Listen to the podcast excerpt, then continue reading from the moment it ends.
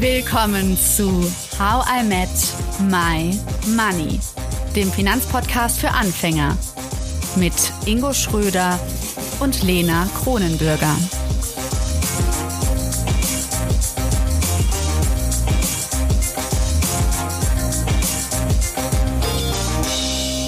Hallo Ingo. Hallo Lena. Wir kommen zum Ende unserer Themenreihe, besprechen aber noch was richtig Wichtiges heute. Wir haben uns in den letzten Folgen viel mit Misstrauen gegenüber dem Finanzsektor und Finanzberatung beschäftigt und vor allem gefragt, was ist denn gutes Finanzwissen? Wo, woher bekommen wir gutes Finanzwissen? Und dafür haben wir uns ganz schön viel mit der Finfluencer-Welt beschäftigt, auch ganz schön kritisch. Heute möchten wir mal schauen, was ist denn gute Finanzberatung. Was macht sie aus? Und dafür begrüßen wir ganz herzlich unseren heutigen Experten Hartmut Walz. Professor Dr. Hartmut Walz. Hartmut, du warst doch schon bei uns. Jetzt vergesse ich schon deine Titel. Hallo Hartmut. Und ich habe auch schon damals gesagt, dass ich schon als Kind so stolz war, einen kurzen Namen zu haben und dass es dabei bleiben darf und dass ich keinen Titel brauche und dass mich weiterhin gerne mit Hartmut anredet. Ich bin jetzt zwar ein halbes Jahr älter geworden, aber es hat sich nichts geändert. Schön, schön, ein bisschen länger ist es schon her. Die wahren HIM-HörerInnen, die wissen, du bist die Stimme aus den Folgen 16 und 17. Wir haben über Fischstäbchen gesprochen. Nicht nur das, vor allen Dingen über Aktien und auch ein wenig Inflation. Hartmut, du bist Verhaltensökonom. Die Schnittstelle zwischen Ökonomie und Psychologie fasziniert dich und du lehrst an der Hochschule Ludwigshafen unter anderem zu Finanzkompetenz. Jawohl, und ich bin ein begeisterter Verbraucherschützer. Mein ganzes Leben lang. Ich habe über Verbraucherschutz meine Doktorarbeit geschrieben und bin in diesem Thema immer verbunden geblieben. Und äh, Uli Bosetti, der Co-Autor von diesem Buch, beraten statt verraten, ist so ein bisschen was wie ein geistiger Lehrer von mir in Hinblick auf die Psychologie, weil mhm. ja meine primäre Qualifikation Makroökonomie und BWL war. Ja, jetzt hast du schon das Buch erwähnt, warum wir dich nochmal unbedingt im Podcast haben wollten.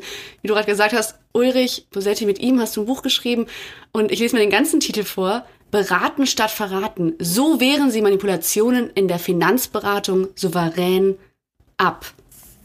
Manipulation hört sich ganz schön krass an, Hartmut.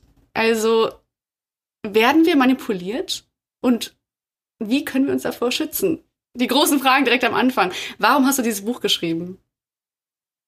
Ja, also ich, möchte zunächst mal was zu dem Schlagwort Manipulation sagen. Wenn du sagst, es hört sich krass an. Nein, das ist so und das darf man auch beim Namen nennen. Aber wir manipulieren alle und ständig. Also zum Beispiel Kindererziehung ist Manipulation pur. Aber Kinder manipulieren auch äh, ihre Eltern. Ja, also das Buch war einfach überfällig und ich habe mit dem Uli Bosetti mehrfach über solche Themen gesprochen. Er hat auch schon bei früheren Büchern von mir immer diesen psychologischen Hintergrund ähm, gecoacht, fundiert und so weiter. Ja, weil wie gesagt, es ist nicht meine primäre Qualifikation, aber ich habe mich über die Jahre und Jahrzehnte eben auch in die psychologischen Aspekte sehr intensiv reingelesen, reingelernt, studiert. Ja. Ähm, aber das Buch war einfach überfällig deswegen, weil äh, in der Finanzberatung, die ja in Wahrheit keine Beratung ist, sondern Finanzvertrieb, weil da so viel gelogen, gemogelt, getrickst, getriggert, geankert wird, dass ich einfach der Meinung war, gemeinsam mit Uli, ähm, dass wir irgendwie eine, eine Chance bieten müssen, Augenhöhe herzustellen. Und das ist eigentlich so eine Philosophie vom Uli immer, äh, man darf sich helfen lassen, aber die Augenhöhe muss stimmen. Wie in einer Ehe, wie in einer guten Partnerschaft auch. Die Augenhöhe ist wichtig. Gab es denn so einen speziellen Auslöser, dann wirklich dieses Buch zu schreiben? Also gab es wirklich Erfahrungen, VerbraucherInnen, die auf dich zugekommen sind, über deinen Blog zum Beispiel, den ich auch super finde, dass du gesagt hast, boah, jetzt ist das Maß voll, jetzt müssen wir da ran. Es ist eher so der äh, stete Tropfen, der den Stein hüllt. Lena hat ja beim Wort Manipulation dann gesagt, ja, das ist ja krass. Ähm, ich hatte ständig Mails, ich hatte ständig äh, Annäherungen, habe Dokumente geschickt bekommen, wo ich gedacht habe, das ist jetzt aber nicht wahr. Das, das, das kann nicht sein im 21. Jahrhundert. Also ich habe das Wort krass ständig gedacht, wöchentlich mehrfach. Ähm, wie kann man äh, so tricksen, wie kann man so manipulieren und wie kann man einen Schaden auslösen als Finanzvertriebler, der weit über dem ist, was man selber verdient. Also das ist so, wie wenn ich dem Ingo einen Euro wegnehme, aber gleichzeitig schlage ich ihm noch kräftig auf den Hinterkopf und äh, die Schmerzen und die Arztbehandlung sind natürlich viel, viel schlimmer als die eine, der eine Euro, den ich ihm weggenommen habe. Hm. Können wir da mal konkreter werden? Denn wenn ich so Spam-E-Mails bekomme, dann lösche ich die einfach und denke nicht, das ist jetzt ein seriöses Angebot. Also was sind vielleicht Finanzprodukte, wo man wirklich sagen kann, ja, selbst ein gut informierter Verbraucher, eine gut informierte Verbraucherin könnte da drauf rein. Also liebe Dena, du äh, korrigierst mich gerade zurecht. Ich war wahrscheinlich sehr, sehr äh, undeutlich. Das waren keine Spam-Mails, sondern das waren Blogleserinnen und Blogleser, die mir ihre Betroffenheit, ihre Fälle geschickt haben, teilweise auch eingescannte Unterlagen, wo ich dann gedacht habe, das kann doch nicht wahr sein. Also diese ähm, Mails, von denen du redest, die kriege ich auch und lösche sie einfach weg. Also ich erbe täglich Millionen und, und irgendwelche Leute äh, wollen mir große Überweisungen machen und so weiter. Und mhm. natürlich die Wunderpillen. Also das erregt mich jetzt gar nicht. Das regt mich nicht auf. Nur um dann noch einmal nachzuhaken, gibt es ein spezielles Finanzprodukt, an dessen Beispiel wir uns das mal vorstellen könnten, was du genau meinst? Naja, ich bin ja Prof. Und da habe ich in der Funktion ganz viel mit jungen Menschen zu tun. Das genieße ich auch. Und wenn ich eben mitkriege, dass diese Menschen, die so individuell sind, ja, unterschiedliches Geschlecht, unterschiedliches Alter, unterschiedliche Vorkenntnisse, Vorbildung, unterschiedliche Vorerkrankungen, auch aus dem Elternhaus. So, dass die dann alle rausgehen bei einem Finanzstrukturvertrieb mit ein und dem gleichen, dem ein und demselben Kombiprodukt, Rürup, also Basisrente mit BU kombiniert von immer dem gleichen Anbieter. Unabhängigkeit ist unsere Stärke, aber irgendwie 99 Prozent kommen vom gleichen Anbieter und es ist einfach schrottig, aber wahrscheinlich zahlt dieser Anbieter eben die höchsten Provisionen. Und da gibt es irgendwelche Provisionsvereinbarungen, ich kann es nicht beweisen, aber der Verdacht liegt nahe. Und ich habe jetzt auch vorsichtshalber keinen Namen gesagt. Ja, also sowas kann mich schon empören. Und da geht's nicht um Pillepalle, da geht's nicht um ein paar hundert Euro, da geht's um auf alle Fälle Zehntausende von Euro.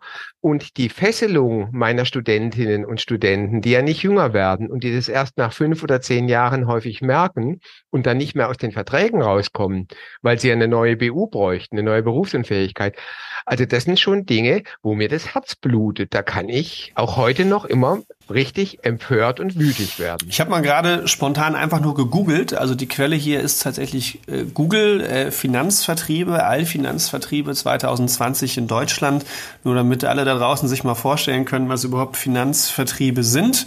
Also hier steht wirklich, äh, ich habe gegoogelt Finanzvertriebe Deutschland und dann kommt da Allfinanzvertriebe 2020 ganz oben. Äh, die deutsche Vermögensberatung wird als, All, äh, als Allfinanzvertrieb benannt. MLP äh, die Swiss Life äh, Deutschland Holding, dazu gehört, glaube ich, Proventus, Tekis, äh, hm. äh, Horbach äh, und danach kommt die OVB, also nur damit man auch mal sich vorstellen kann, was sind überhaupt Finanzvertriebe oder hier Allfinanzvertriebe, damit man nicht nur über un ungelegte Eier spricht, sondern es soll ja natürlich auch dazu dienen, dass manche sich vielleicht fragen, huch, äh, oh, oder da bin ich ja auch, ähm, äh, bin ich denn davon auch betroffen? Man muss ja nicht sagen, dass es pauschal so ist, aber ähm, durchaus ja. kommt es häufiger vor. Jetzt hast du ja. Mensch, danke Ingo für die Schützenhilfe. Ich kann nur sagen, Volltreffer versenkt. ja. Er war dabei. Ja, ja, so also äh, Mensch.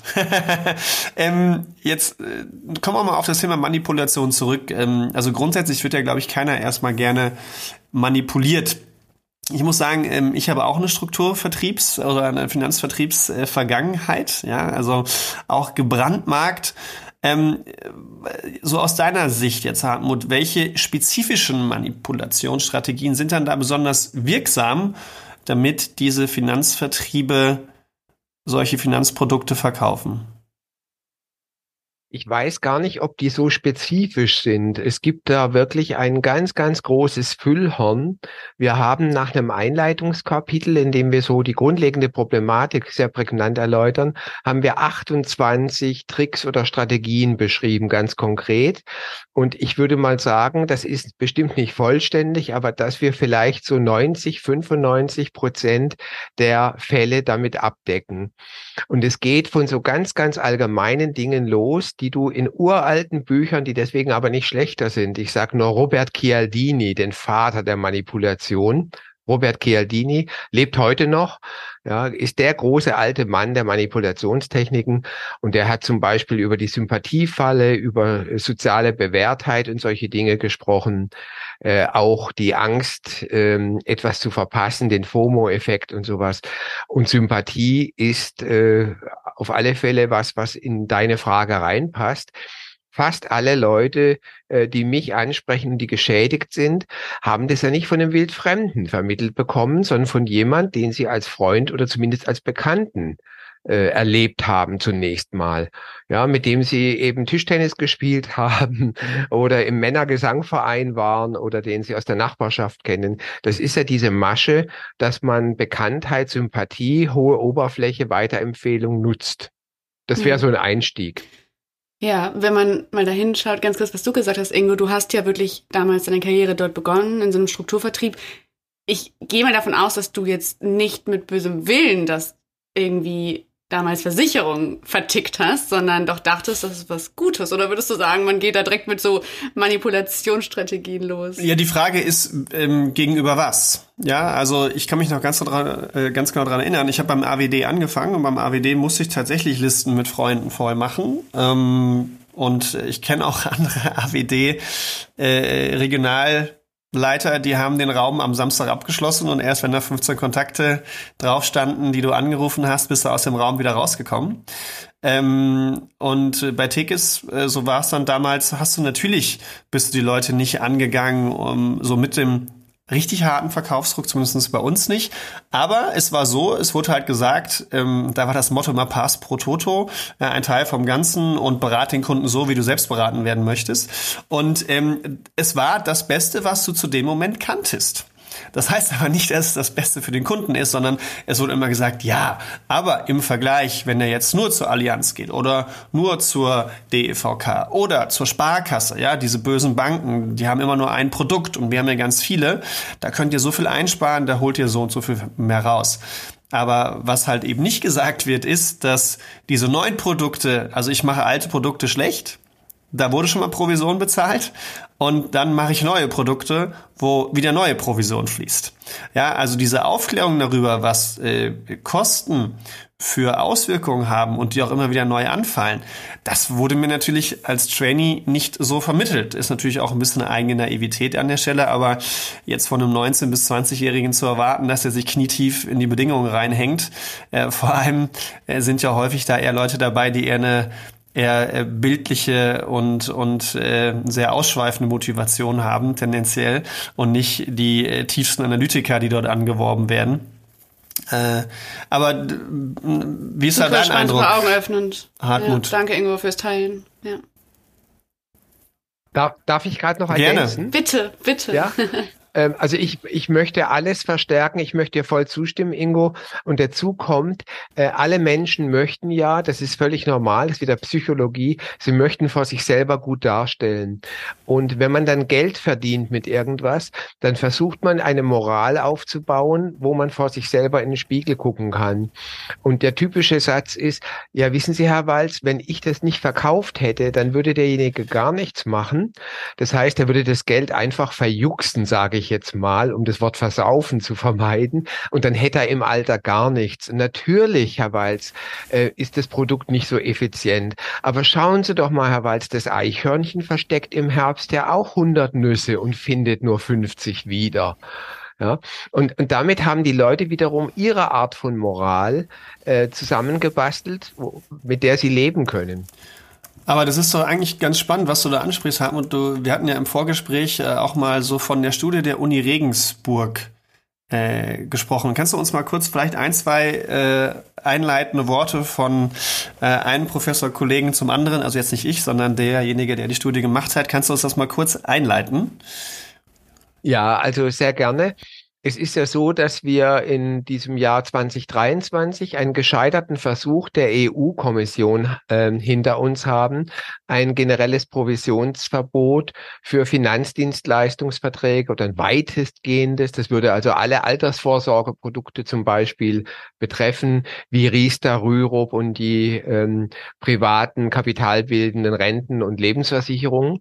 Und da wollte man ein Provisionsverbot durchsetzen und das ist ja durch heftige wichtigste in Intervention, auch gerade aus Deutschland von Herrn Lindner, der für die gesamte Bundesregierung gesprochen hat, aber eigentlich hätte er nur für die FDP sprechen dürfen, das nur am Rande, ist es ja gestoppt worden. Und der Professor äh, Stefan Sebastian und sein Team äh, von der Uni Regensburg und auch noch äh, anderen Hochschulen, die da im Hintergrund mitgearbeitet haben, der hat ähm, für die EU-Kommission eben mal recherchiert. Erstens mal, was sind die direkten Kosten, was sind die indirekten Kosten und was sind die ganzen Folgen, ähm, wenn wir vergleichen Länder, die eben ein Provisionsverbot haben, wie zum Beispiel Großbritannien, wie aber auch einige nordische Länder und wie eingeschränkt, zumindest zum Teil auch eben ähm, Holland und Belgien, wenn wir das vergleichen mit Ländern völlig ohne Provisionsverbot. Und von anderer Quelle ist es seit Jahren um, umstritten, dass wir in der jüngeren Vergangenheit etwa acht bis neun Milliarden direkte Provisionskosten pro Jahr haben. Also nochmal ganz Jetzt kurz, acht bis neun Milliarden, die pro Jahr an Finanzvertriebe und äh, alle, genau. die Provisionsprodukte vertreiben, ausgeschüttet werden. Genau. Mhm. In Deutschland oder innerhalb der EU? Nur in Deutschland. Und das kann man jetzt für viel oder wenig halten. Ähm, für mich wird es dadurch mehr, dass wir wissen, dass eben die Aktienrente, die mit viel Gedöns immer angekündigt wird und immer noch nicht ins Laufen gekommen ist, dass die überhaupt nur 10 Milliarden ist. Und das sind nur die Provisionen, acht bis neun. Also einfach mal um die Größenordnung zu sehen. Ja, also sieht man, dass das schon viel Geld ist. So, und jetzt äh, setzt dieses Regensburger Gutachten ein von dem Professor äh, Sebastian, der dann sagt, na ja, aber der Schaden, der bei den Bürgern nur in Deutschland ankommt, ist eher so 90 bis 98 Milliarden, also sagen wir mal grob etwas mehr als das Zehnfache. Und EU-weit in der gesamten Eurozone sind es 375 Milliarden. 375 Milliarden, nicht einmalig, Jahr für Jahr für Jahr. Das ist die Zahl aus dem Jahr 2021. Ich glaube, es ist durch Inflation nicht kleiner geworden, die Zahl. Und jetzt kann man fragen, äh, wo kommt denn dieser immense Schaden her? Hm, der Nachweis aus dieser Regensburger Studie ist, dass eben die Länder mit Provisionsverbot, dass dort die Bürgerinnen und Bürger etwa 1,7 Prozent mehr Rendite von ihrer Geldanlage erzielen als in den Ländern, in denen provisionsbasiert beraten, ich würde sagen, verkauft wird. Und wenn man diese 1,7 Prozent nur so hört, denkt man, na ja, geht doch. Ja, aber von der Kapitalmarktrendite das eben runtergenommen und die Inflation, die für alle gleich ist. Und dann ist das ganz erheblich. Lena. Da geht's um richtig mal viel Mal kurz Geld. eine Rechenaufgabe für dich, Lena. Du rechnest ja so gerne. Aber das, das ist auch eine Schätzfrage. Ähm, wie viel denkst du, hat ein Haushalt nach 40 Jahren mehr an Kapital ja, laut dieser Studie, wenn ähm, er in einem Land oder der Haushalt in einem Land beraten wurde, wo es keine Provision gibt, gegenüber einem Land, wo es Provision gibt. Wie viel Prozent am Ende hat der provisionsfreie Haushalt? Ja, höher? Ja, bei einem Sparplan wäre das tatsächlich so. Bei einer Eimeranlage, also wenn man jetzt einmalig Geld zurücklegen würde für seine Altersvorsorge, dann wären es bis zu 80 Prozent dass ein Haushalt mehr Geld hätte. Und was ganz spannend ist, deswegen bin ich auf die Studie gekommen. Ähm, du hast ja gerade das Beispiel mit den Eichhörnchen genannt, äh, Hartmut. Und was ganz spannend ist aus dieser Studie, man hat es mal so, ich sag mal ein bisschen etwas laissez-faire angedeutet, aber die, das offen gelassen, aber trotzdem mal eingebracht. Ähm, man hat tatsächlich mal in den Raum geschmissen, ob am Ende von den 100 Eicheln, die das Eichhörnchen versteckt hat, überhaupt noch welche übrig bleiben. Ja, also wenn man sich auf Provisionsberatung einlässt, ob dieses Argument, ja, da macht er immerhin irgendetwas, um nicht alles zu verjubeln, aber, und das kannst du, glaube ich, auch bestätigen, Hartmut, in vielen Verträgen ist er häufig nach 20 bis 25 Jahren überhaupt nicht mehr drin, als man eingezahlt hätte. Das heißt, da verschwindet eigentlich ganz viel Kapital. Und man darf sich durchaus die Frage stellen, warum habe ich dieses Finanzprodukt überhaupt gemacht? Äh, denn ähm, das gleicht ja fast dem, als hätte ich die Hälfte davon wieder in der Kneipe versoffen, weil häufig ist genauso viel in solchen Verträgen drin, oder? Also lieber Inge, ich glaube, unsere Zuhörerinnen und Zuhörer, die profitieren gerade von unserem Lautdenken. Das ist ganz reizvoll, weil du hast einerseits recht, andererseits nicht. Äh, ich bin völlig bei dir. Äh, dass sehr viele Produkte real keine Rendite bringen, sondern dass sie real verlieren. Aber das Totschlagargument, das ich ja nicht mag, ist, dass er sagt, ja, auch selbst wenn durch die hohen Kosten und durch Inflation mit den schlechten Produkten, ja, die Inflation hat ja jeder, aber durch die Summe von all dem, selbst wenn derjenige, den ich zur Unterschrift hin manipuliert habe, nur noch 70 Prozent der Kaufkraft hat, dann ist es ja besser, als wenn er alles in Bier und Wein umgesetzt hat. Und das ist so ein unfaires Argument aus meiner Sicht, weil so ein schlechtes Bild von meinen Mitmenschen habe ich nicht.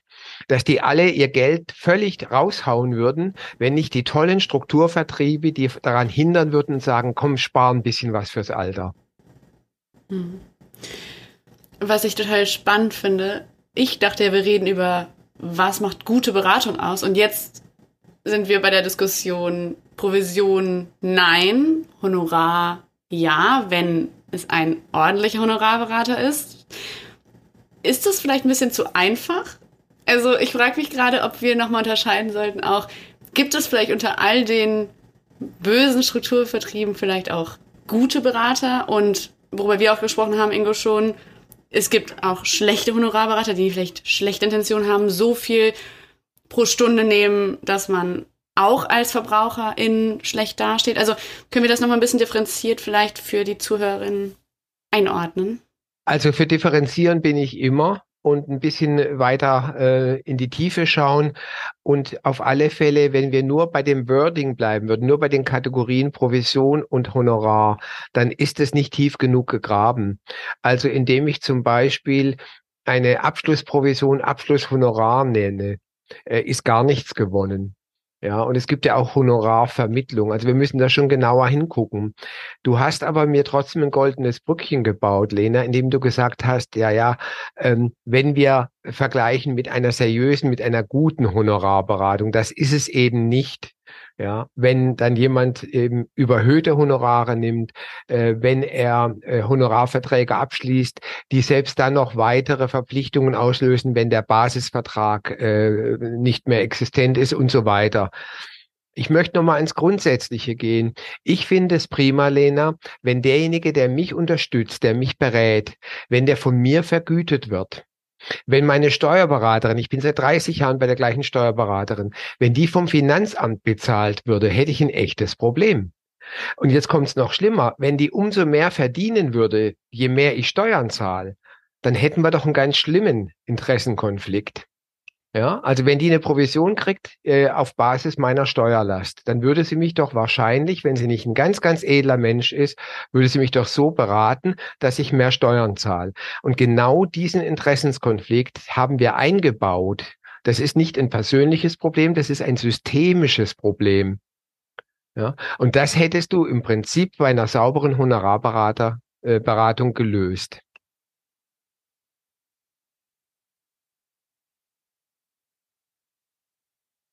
Ich sage es nochmal mit anderen Worten. Der Hartmut appelliert nicht an den besseren Menschen. Ich glaube nicht, dass das alles Heilige sind. Aber wenn wir aus einem Anreizkonflikt eine Anreizharmonie machen, äh, wenn wir Transparenz erhöhen, wenn wir die Strukturen äh, äh, verbessern, ja, und die Transparenz verbessern, dann haben wir die Chance, dass dort, wo jemand wirklich Beratung braucht, eine bessere Beratung kriegt. Oder nochmal mit anderen Worten, Dort, wo ich Beratung brauche, brauche ich einen Einkaufshelfer. Der muss mir beim Einkaufen von Finanzdienstleistungen, von Versicherungen, von, von Risikoschutz helfen. Und der soll mir nicht irgendwas verkaufen und damit ein verlängerter Arm der Produktseite sein. Aber wie genau stelle ich das fest? Also wenn wir uns jetzt nochmal freimachen von Provision und Honorar, vielleicht auch nicht. Ähm, äh, wie genau kann ich das jetzt feststellen als Verbraucher? Denn ich habe nochmal die Zahlen im Kopf. Ähm, es, es gibt in Deutschland äh, per Registrierung 250 Leute, die erstmal in der Registrierung an sich sagen, sie nehmen ein Honorar. Da haben wir ja gerade auch gesagt, man muss auch nicht immer was Gutes heißen.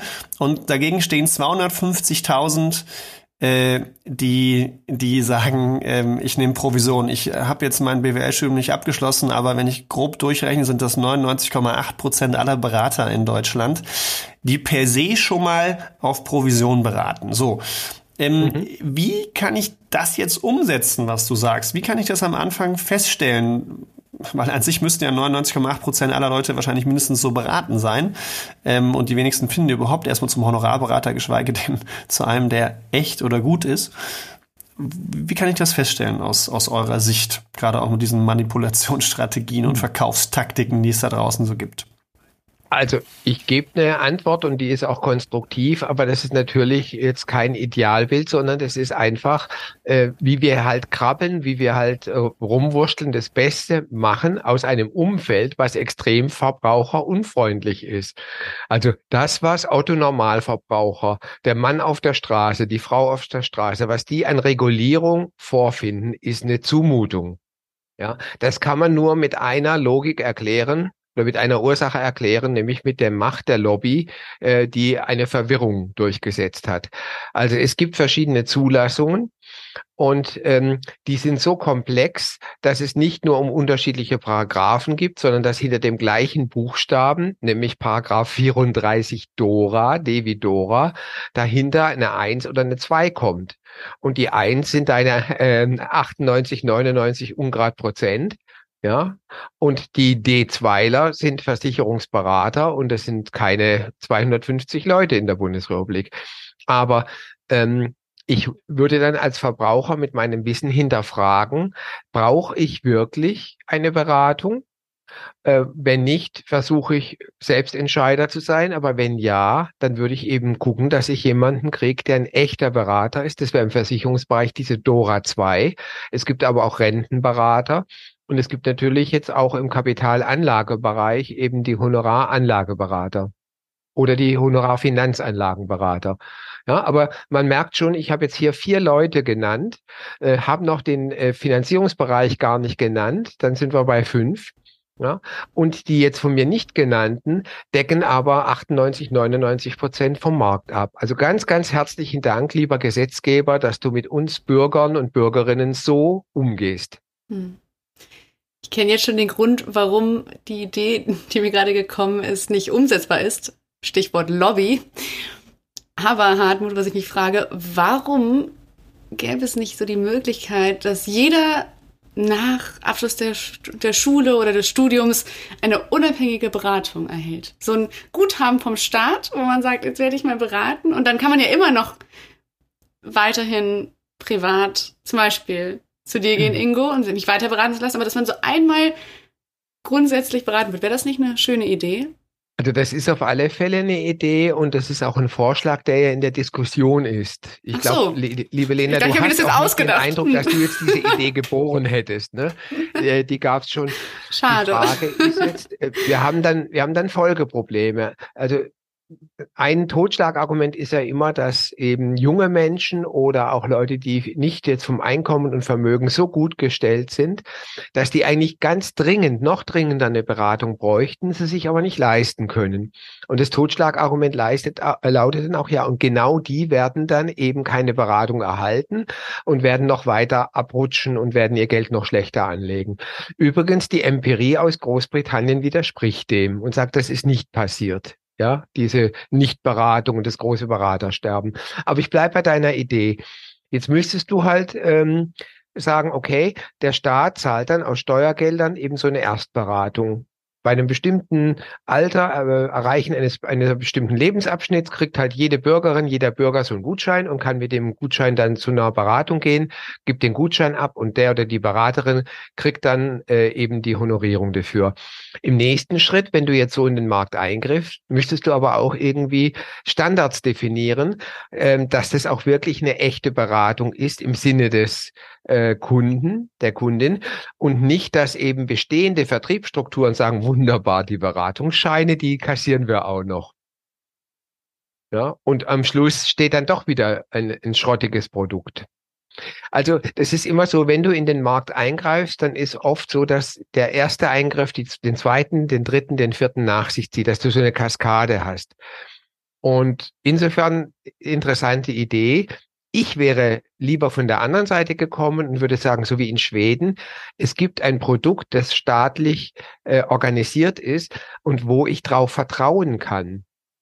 Also wenn man zum Beispiel schaut, äh, bei allem Schlechtgerede von der deutschen Rente, mit wie wenig Verwaltungskosten die deutsche Rente auskommt, und wenn man die versicherungsfremden Leistungen rausrechnet, dann finanziert sich die Rente jetzt die ganzen Jahrzehnte von alleine. Das funktioniert.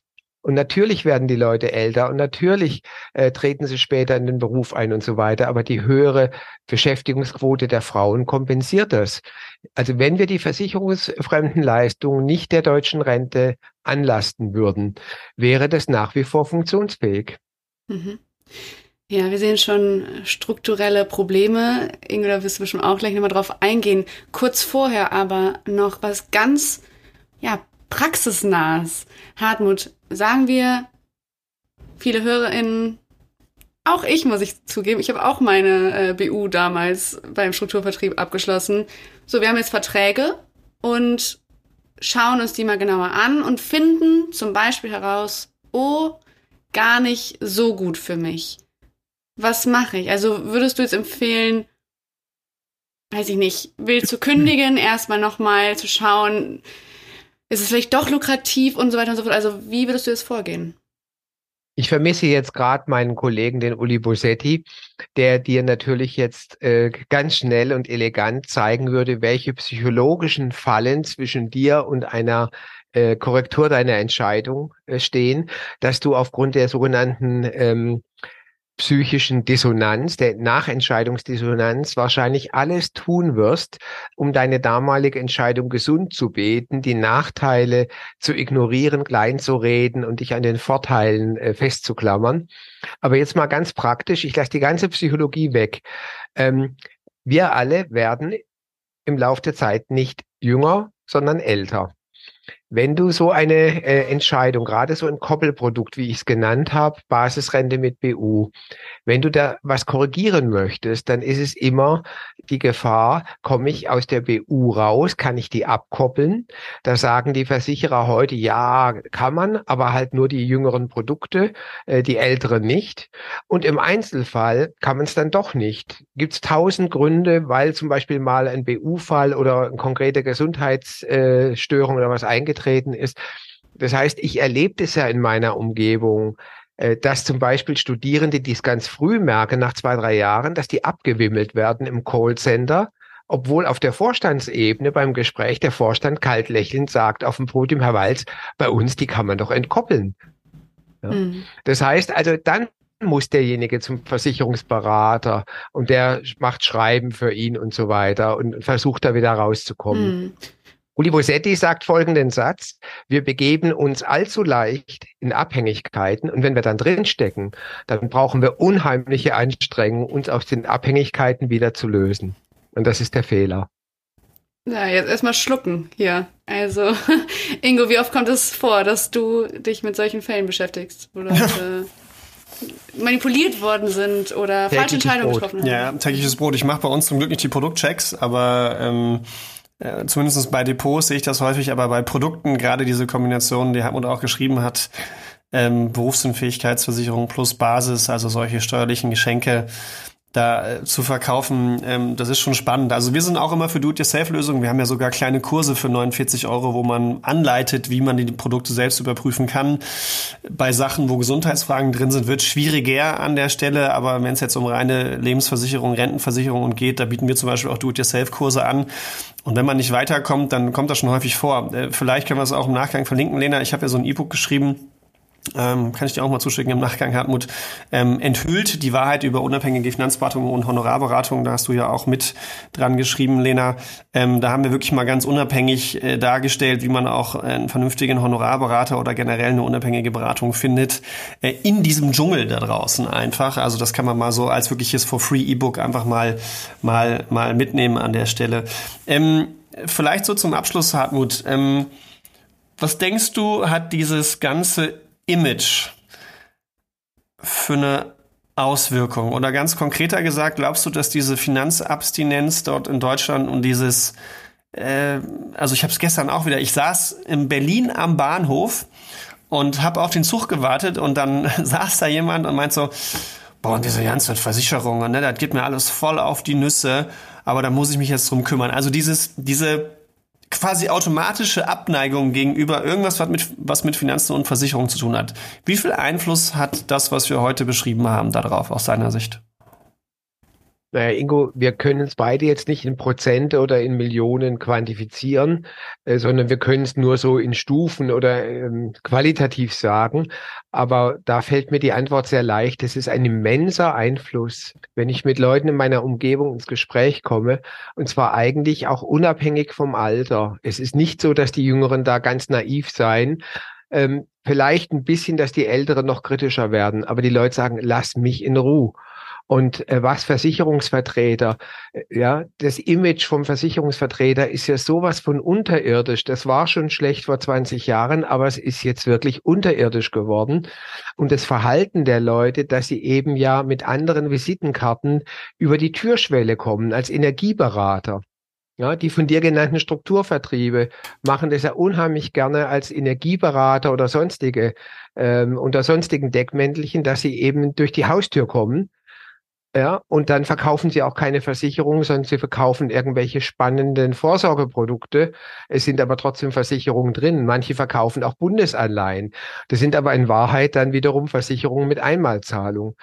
Also um es kurz mhm. zu machen, ich halte diesen Vertrauensschaden für enorm. Und wir wissen alle, Vertrauen ist ganz, ganz wichtig. Vertrauen in einer Gesellschaft, das ist der Kit, der die Gesellschaft zusammenhält. Oder wie der Slogan einer großen deutschen Bank mal war, Vertrauen ist der Anfang von allem. Hm. An diesem Satz ist wirklich alles wahr. Es ist einfach schade, dass er ein bisschen jetzt durch den, der ihn benutzt hat, ähm, beschädigt wurde. Hartmut, es war eine wichtige Folge, die wir mit dir aufgenommen haben jetzt und eine aufrüttelnde Folge, vor allen Dingen für die VerbraucherInnen von uns, die vielleicht Verträge haben mit Kostenfallen, mit ja, Manipulationsstrategien, die vielleicht dank dir und dank der Folge jetzt aufgedeckt werden im Nachgang, aber auch für all die, die sich eigentlich immer mal darum kümmern wollten, um die BU, um die Rente und vielleicht ganz genau hinschauen. Hast du noch so ein ja, so einen letzten Anstoß äh, für uns. Also etwas, wo du sagst, so, bitte nicht jetzt einfach nur traurig den Kopf in den Sand stecken, ja, sondern. Ich habe ja gehofft, ich habe so gedacht, hoffentlich fragt sie mich das noch. hoffentlich kriege ich noch die famous last words. Ja, ich würde gerne einen äh, Lieblingsspruch vom Uli Bosetti zitieren, der äh, einfach so konstruktiv und hoffnungsfroh ist. Heute ist der erste Tag vom Rest meines Lebens. Ich kann meine Vergangenheit nicht ändern, aber auch in vielen anderen Dingen, fall, falsche Berufsentscheidung, falsche Partnerwahl, was auch immer. Ich kann meine Vergangenheit nicht ändern, aber ich kann sagen, so ab heute mache ich es besser. Also für alle Zuhörerinnen und Zuhörer dieser Satz, heute ist der erste Tag vom Rest meines Lebens. Packt es an und schaut und rettet, was zu retten ist. Let's go. Wann immer du in einem tiefen Loch sitzt, hör auf zu graben. Sehr gut. Herzlichen Dank auch an Uli Bosetti, der leider nicht dabei sein konnte, nur aufgrund technischer Probleme. Aber wir haben ihn ja gut eingebunden in die Folge. Danke dir und alle Infos über Hab und Weiß, über das gemeinsame Buch, das er mit Ulrich geschrieben hat, das seht ihr in den Show Notes. Also, bis bald und danke. Sehr ciao, gerne. ciao. Alles Gute.